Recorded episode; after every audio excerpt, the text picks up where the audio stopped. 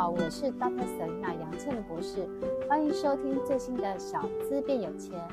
这个节目是由 Dr. Selena 专为所有小资族量身规划的一个生活理财节目，希望大家从平常的一些生活议题当中轻松学会投资理财，有机会帮自己加薪、改善经济这样子。今天我们要请到的一个大来宾呢，也是我的好朋友，然后呢，也是我的好同学。然后就是他其实也是很有名的，就是呃社群达人啊。然后他写过 IG 或是呃他出过也蛮多有关于爱情两性的书这样子。那今天我们来欢迎冒牌生。Hello，Selena。哦，你介绍我介绍的不是很那个哦，你不我们不是好朋友吗？你怎么好像都说不出来我在做什么？没有啦，哪有？我又讲讲出来。开玩笑的，你的听众不是说你听起来很那个，很有时候就是太太认真，所以我们今天是来让你轻松一下。对，我的听众都说我好认真，然后感觉我好像在上课。好，没关系，因为我们今天来聊的这个主题呢，就是我们两个都是讲这个的，就是斜杠青年。嗯，那。呃，其实这个题目哦，就是因为我前一阵子看到一个数据，就是有一个人力银行，他做一个调查，就是说台湾的年轻人，呃，三十九岁以下的年轻人，他们的存款只有十三点三万，然后百分之六十一点三的年轻人，他们觉得他们是，他们他们是有负债的。那所以就是，其实为什么就是我们今天要来讨论，就是说，那怎么样让呃一般的上班族、小资族，有机会呢，可以发展斜杠，然后让自己可以有第二的呃主动收入，或是创造更多的被动的收入这样子。所以今天我们要讨论的题目就是如何发展斜杠，然后帮自己多赚呃第二份薪水，或是多多赚呃被动收入这样子。没问题啊，那我们现在就直接来分享今天的主题吧。那么，培生，我想要问你啊，就是其实你自己本身也是一个很很很厉害的斜杠达人，谢谢。然后可以稍微分享一下，就是说你怎么开始，就是经营一下自己的斜杠人生，然后你有非常多的身份这样子。对，因为其实我自己在国外读书是从十五岁到二十五岁，那这十年的时间里面，其实我一直想要当作家，可是我却没有那个，就是你知道那个。路也没有那个人脉，也没有那个资源，你也不知道怎么去努力，所以我那时候呢就开始规定我自己写无名小站。嗯，我从十五岁开始写无名小站，然后每一个礼拜写一篇一千字的文章，然后就什么都写。嗯，写了大概十年哦。哇，你写那么久，你坚持那么久？对，然后都没人看，三年破一百万我还觉得很厉害，然后但是人家女王你知道多少吗？三年八千万，然后弯弯三年三亿，然后 所以你懂。我那一百万不算什么，然后一直一直做到大学毕业都没有什么机会。那后来就是就上班啊，工作啊。嗯、到了二十五岁那一年，我收到了一通小学同学的电话。嗯，他问我说：“你在做什么？”我说：“我在一间游戏公司上班啊。”嗯，他说：“哈，好可惜哦，我以为你会成为作家呢。”这句话应该很刺激你了吧？超级，我就心想说，我又没有做的不好。我一个月那时候我二十五岁，我薪水可以到四万五哎，嗯、然后我还要保证十四个月。我们家那个游戏公司是股王股后哎，我形象吧，我们不能说哪一间，就是很多明星打麻将的那一间。对，反正我那时候在那边工作啦，然后做了两年，老板也蛮喜欢我的，然后我就做一些行销的东西啊。那但是那个时候，因为我朋友的那一句刺激，我就写了一一句话，我就说丢一张履历表是在找梦想。但是当你丢了一百张，你就知道什么叫现实。嗯，这一句话跟一张照片，结果这样的搭配组合就让五万多个人按赞。我就真的因为这样子迈向了我的作家的人生。对啊，所以其实你也要感谢你的小学同学哈，真的，他刺激了你这样子。那后来其实我想想要再问一下，那你后来就是呃从什么时候开始离开你的正职？因为啊要。我们要聊这一个斜杠工作的这件事情，其实我们有准备四个大重点啦。第一个大重点就是收入不稳啊，我们需要主业跟斜杠，对，对不对？所以刚刚 Selina 才问说，我是什么时候开始去做这件事？其实我觉得很多人都想要发展斜杠，但是就是说，我觉得当然是很多的原因。第一个就是他原本的收入太少，对不对？那所以他开始发展斜杠。那我想要就是问冒牌生，就是说。你在自己在这个发展斜杠的那个历程当中，你一开始是怎么慢慢去做累积的？一开始在二十五岁的那时候，我其实有一份正职嘛，然后那正职在游戏公司。嗯、接下来呢，其实因为出书的原因，第一本书卖的还不错，大概有卖到十万本。嗯，那台湾就卖了六万多本。那那个时候，其实我就有点志得意满了，我就觉得说，哇，哥的时代来了。我真的那时候这样想，我的时代来了，我要，我要，我要辞掉工作，我要就是去做我想做的事情。然后我身边所有的人，包含我出版社，都跟我说不要。大家还是叫你继续工作。对，他们就说，你不要以为你每本书都能那么卖。哦。然后我当时觉得说泼冷水，哼，你们这些泼冷水的人，我会踩着你们往上爬。我当时这样子想，但是后来真的就像他们讲的，不是每一本书都 都这么卖啊。舍丽娜，你懂啊？懂啊，就是书书其实是写书很辛苦，就是而且现在啊，现在出版社他出版社总编辑他们常跟我讲一句话，他们说他们以为啊，就是今年已经是书的谷底了。没想到明年后年还破新低，对呀、啊，所以其实就是 就跟现在股市一样。我还好啦，就是 Selina 也是我的股市的老师的，所以对，好，总而言之呢，就是收入不稳。嗯、那那个时候其实，所以第一本书写完之后，我没有离开工作，一直到第二本写完之后，其实也卖得还不错。那那个时候我就有点想要毅然决然的离开，结果我妈妈那时候就给了我一个标准，嗯，她说。你现在一个月赚多少钱？我说大概五万块吧。她说，那你如如果能够连续十个月都能够赚五万块钱，但是是不含你的本薪，那你才可以说你不要做。因为我妈妈也担心，她就给了我这个挑战。然后后来我就开始去想办法。其实我为什么会问这个冒牌生这个问题，是因为之前我跟冒牌生我们那时候不也有工作的时候，然后冒牌生就是也跟我讲一个理论，就是说。如果你想要就是从离开正职，那你的你的其他的副业、其他的收入，你要有至少有三种来源，对对不对？对对。所以其实他其实你妈妈讲的逻辑，其实跟这个逻辑是蛮符合的。我妈妈没有讲那么细，她只是告诉我说，这个这笔钱你自己想办法。对。然后我就想说，那我要想办法啊，那我的办法就是。工作 A 来一点两万块，工作 B 来一点两万块，工作 C 来一点一万块。那你们就会想说，那工作 A、B、C 又是什么？有时候可能是演讲，对，有时候可能是业配，那有时候可能是写部落格或者写网络文章的广告的酬劳。那全部加起来，如果连续十个月都能够这样子，我就觉得说，哦，好像可以离职了。我当时是因为这样子决定的。所以，我为什么会请冒牌生？其实，其实冒牌生有一个经历是，他也是跟大家一样，就是上班族，然后同时他在发展他的斜杠。所以，那我觉得就是说，一般上班族其实也是很想要发展自己的斜杠。而且，我最近看到一个一个网络调查，他说现在的年轻人不想，他都不太想去上班，但是想做网红。所以，很多时候的斜杠应该就是他的目标就是成为 KOL 或成为网红，对不对？我昨天就是遇到一个男生啊，然后我跟那个男生在聊天。嗯他本业是那个物理治疗师，嗯，然后呢，他一边做物理治疗师，一边做 YouTube。对啊。然后我就说：“你为什么要做 YouTube？”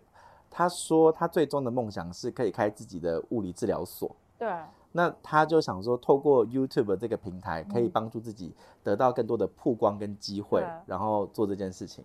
可是我觉得大家在想到这个东西的时候，其实会忽略掉你的副业也是需要付出时间的。对。嗯，所以应该，可是我觉得我，我我我们先先回到，就是说收入不稳，所以大家都会用主业主业跟斜杠。那我们接下来我们要讨论的一个一个问题点，就是说我们如何开启多元的人生。所以刚刚孟怀生讲，就是说其实主业跟副业，对不对？对。那其实大家都会觉得说，哎，我我有主业，然后我去做副业兼职，或是就是开始做一些。呃，就是利用我的本来会的东西，比如说我会摄影，我会剪接，我会写作，然后或是我可以当家教，我就可以去做一些这样子的一个就是副业这样子吗？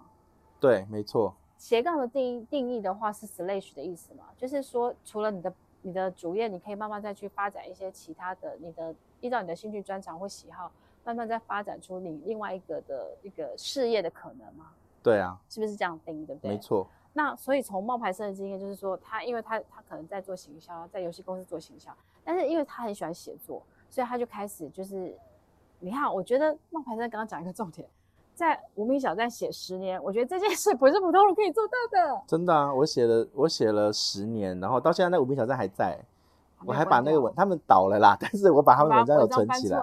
我的高中同学还跟我讲说，我最喜欢你无名那个时期了。我说为什么？他说因为那个时期的你最真实了。我叫你写去保龄球，你就写我们去打保龄球。然后我叫你写我们今天捡到一百块，我你就会写捡到一百块的故事。哪像现在啊，然后那个有了一点点名气或者有一点点成绩之后，然后就 就包装自己，就开始就不一样了。每天都来唠一句语录，然后我就觉得啊，你不懂，因为在经营多元人生的，或者是你要找到主动跟被动收入来源的时候，其实这些就是要考虑的啊。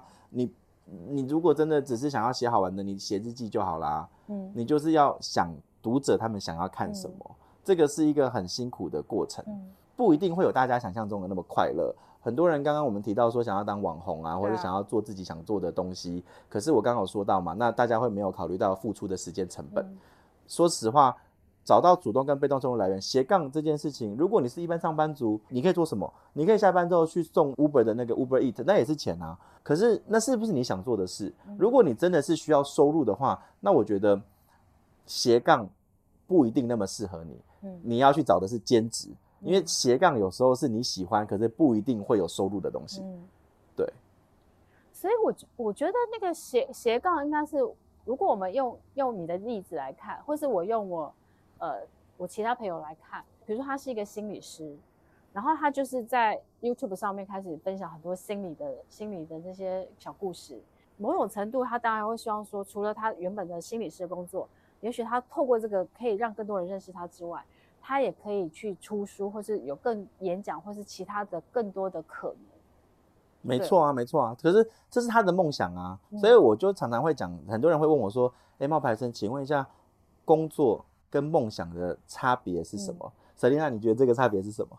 我觉得工作比较像是，就是说，呃，你有一些义务或责任，嗯，但是梦想比较像是说你。真正想做东西，因为我觉得工作跟梦想有时候很多人他是他可能现在做的工作他不一定真的很喜欢，不一定他真正内心很想做的，但是他很想做的不一定可以让他赚到钱。Selina 不愧是博士 我跟你说这个问题，我那时候是我去当兵的时候，嗯、在二十三岁的时候被一个十岁的小朋友问，他说：“哥哥，这小朋友很成熟哎。”对，他说：“哥哥，你的梦想是什么？”我说：“我的梦想是当作家。”他说：“那你现在在这边干嘛？”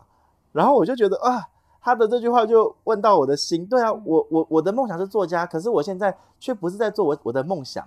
那梦想跟工作的差别到底是什么？我后来其实是回答他说，工作跟梦想的差别是你工作就是你一个小时可以赚多少钱，一个小时可以赚一百块，一个小时可以赚两千块，一个小时可以赚五万块，这个叫工作。梦想是你今天想要去做，但你不一定。能够做到，可是你义无反顾的去做的事情，嗯、就像你刚刚说那个心理师朋友，他说他的本业是心理师，那个是工作啊，对他一个小时被智商有钱可以拿，可是他去做 YouTube，他做的那个东西之后，他不一定有东有收入，嗯、所以今天大家其实还是要去分清楚，说你的斜杠的那个点，到底是你要做的是你的梦想，还是你的工作？嗯、如果你要做工作的话，你那个叫做兼职，对，我觉得那还是有一点点差别。嗯对，所以我觉得孟牌生这个，他，我觉得他先给我们一个很好的一个 define，就是意思说你在发展斜杠的时候，你的目的到底是什么？就是说，哦，你是为了赚钱，还是你要为了就是兴趣实现梦想，或是你要让你的人生有更多多元可能？我觉得在 at beginning 可能就要思考清楚。我那时候其实很想问你一个问题，诶，你像你刚问我说我是怎么样有勇气去做我的那个工作嘛，对不对？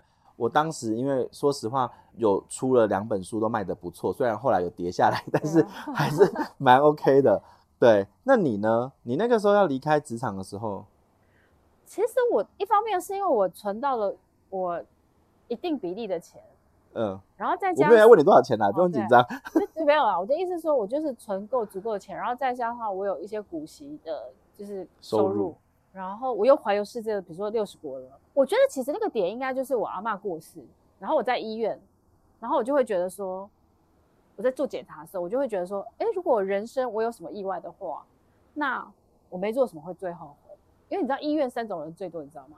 病人、老人、死人。哦。所以我每次去去医院的时候，他看到那个阿嬷推轮椅，阿那个阿公插鼻管的，我就会突然觉得，我觉得人生要及时，所以我就会觉得说。我想要去做我真正想要做的事情，然后就是只有我杨倩玲可以做的，只有我可以做的最好的，然后我也可以帮助到很多，比如说小资族的，所以我就觉得那我就去做这样子。所以你现在其实有很多元的工作的组合。对。那你可以稍微分享一下，说你的那个多元的工作组合有哪些？一个部分是是我我是我现在还是在易飞网做策略长顾问嘛，然后另外一个是我我有在大学做副教授，然后另外一个部分就是我是作家，我有上班族财富发展学院，我是院长，所以大概是这些身份吧。对，你怎么没有把你的 podcast 讲进去？啊、你怎么没有把你的 podcast 讲进去？可是 podcast 我觉得它是它是就是呃，比如说粉丝团 podcast，我觉得那个就是我我在做小资理财教育的一个梦想。蓝图的版图的一款哦，那我们两个的划分不一样，对，因为对我来说，粉丝团经营，然后 IG 经营，还有 Podcast 的经营是重中之重哦。有了这些，才有别的哦。对我来讲不一样，对对对，所以就是就是，比如说我在做小资理财教育，我我觉得他可能，比如说需要呃，他他要有知识，我给他知识，他要有投资理财的。工具我就给他好老公选股 A P P，然后他要存钱，我可能就给他六三一理财的 A P P，然后再加上学上班族财富发展学院帮助他一百天学习，然后透过了小资变有钱的 Podcast 是补强他生活的理财的议题，所以我每一步其实是之前就想得很清楚了。嗯，那这样很好，所以我觉得这就是我想要跟大家分享的说，说其实我们在做职业发展的规划的时候，嗯、首先第一个是。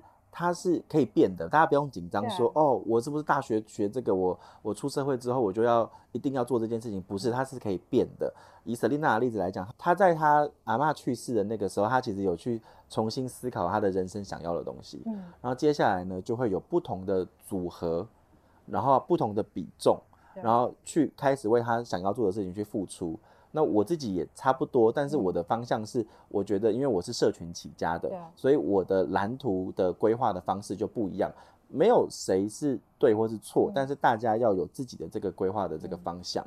呃，讲到一个很大的一个重点，就是在于说，你当然你也可以就是主业做主业，再加投资。我觉得这也是一个啊，普罗很多小资族会做的，就是你有主业，然后把主业的钱呃好好理财，然后存下来的钱好好去学投资。我觉得这样也 OK。但是如果说，哎，你人生就是相貌牌上，他就是人生想要做作家。我小时候也会啊，我小时候就很，如果你问我的志愿，我其中有个志愿，我是想要出书的，哦、写作。你现在达到了，念博士，所以我我小时候所有的梦想都实现了。但我的重点就是在于说，发展斜杠应该是说，你可能想要去有不一样的职业发展，或者是不一样的人生可能。呃，我觉得我们接下来讨论是说，哎，那怎么样才可以去慢慢去找到你适合的一个。呃，就是斜杠的定位，然后去做多元的一个发展，然后甚至是可以，呃，就是慢慢去经营你自己的品牌。这个议题超大的。对，所以这个议题可能我们可能可以讲再 开一集。这这个这个议题超大，为什么？因为每一个人不一样。对。然后你的阶段性也不一样。我觉得人生很多时候是要看你在哪个阶段。嗯。首先，第一个，你现在。是小资族，还是你今天已经存够了你的退休金？你要开始去做你想要做的事情，嗯、这两个的做法就不同啦。我刚刚讲的那个物理治疗师啊，他希望在三十岁以前做完他所有的梦想。他的梦想有三个，分别是开洗车厂，第二个呢是开物理治疗所，嗯、第三个呢是开餐厅。我说，那你现在都实现了吗？他现在才二十八哦。嗯、那你会觉得二十八？我们刚刚不是听六成的年轻人都没什么存款，又欠债，对不对？你知道他的回答是什么吗？他说他开餐厅倒了，然后他做那个就是洗车厂，现在快要开了，然后他又多了一个事情是养生馆，然后这养生馆又倒了，所以他其实他试过了，试过之后其实有一蹶不振，然后我就说那现在呢？他说他妈妈就跟他讲啊，你现在才二十三岁，你就为了那么多，你就你你就失败了，其实是好事，因为你还有机会可以去成长跟学习。如果你是在中年的时候遇到这个状况，你可能很难爬起来跟翻身。哎、欸，他这个妈妈好有智慧，嗯，好会鼓励人。你你的听众年龄层都是比较轻的吗？我觉得我粉丝是二十五到四十岁。我们觉得要分两批讲啊，一个是我刚刚讲的那二十五岁那个阶段，其实你要多去尝试，多去试错。那你要去思考你的收入。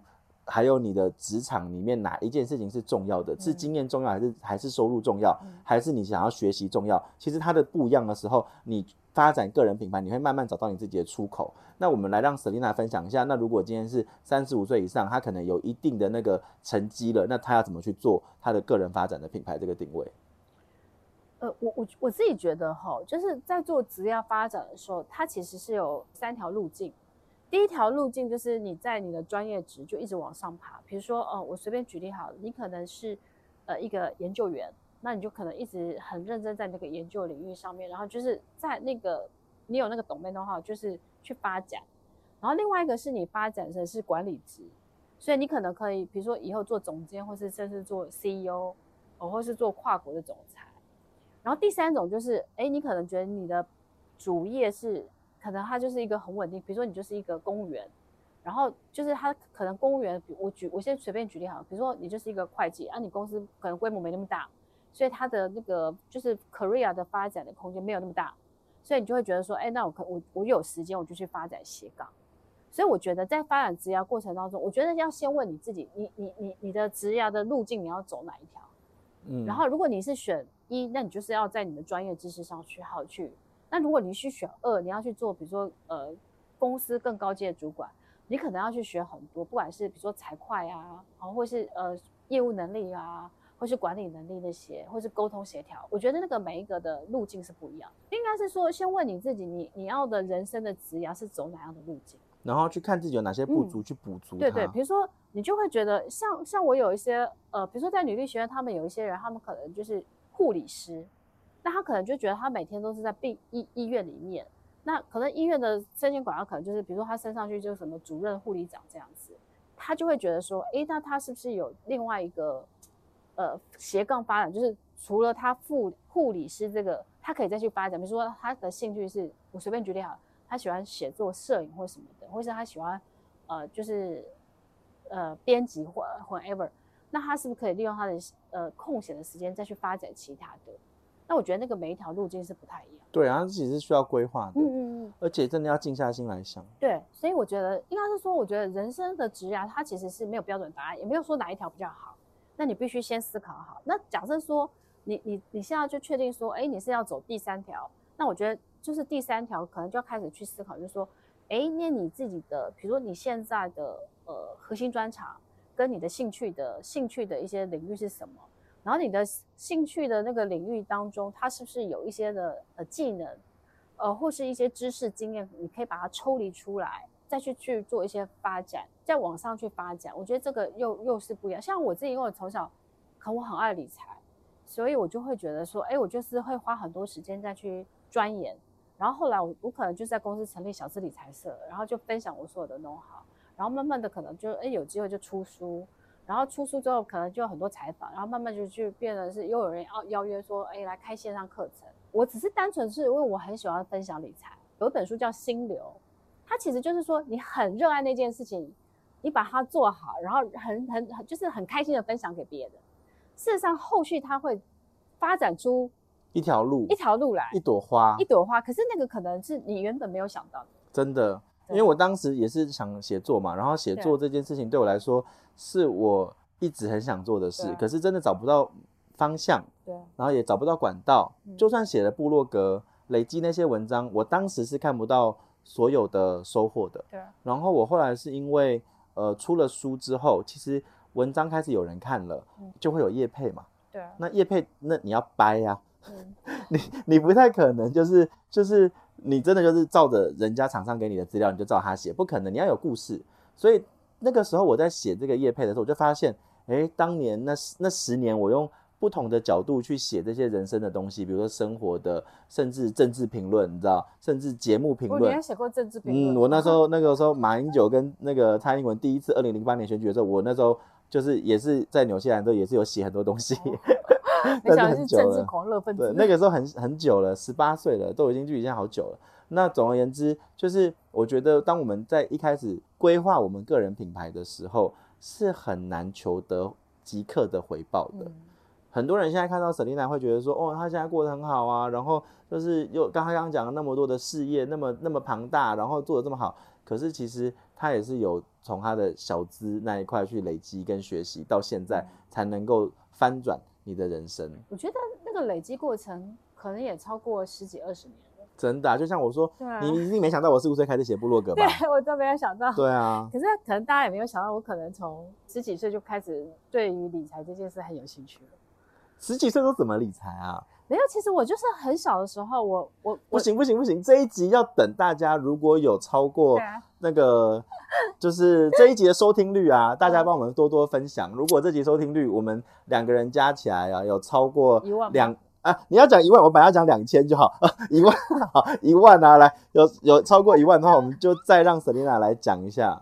好，就是你的小时候十几岁都怎么理财啊？我我先随便讲一个小故事好了。好。我小时候，我父母很早就那个嘛，然后我妈他说他刚刚是说分开，不是去世，我分开，然后我我我妈妈那时候就在台北工作，然后我妈就没有办法，她就是一开始很小的时候，她就先把我们先寄放在就是赛姨，就是我爸的小老婆那边啊，就因为她没办法，因为我爸爸有那时候有就是有小老婆，然后就是那小老婆家其实对我们不好啊，他会打我们，可是那小老婆很奇妙，就是。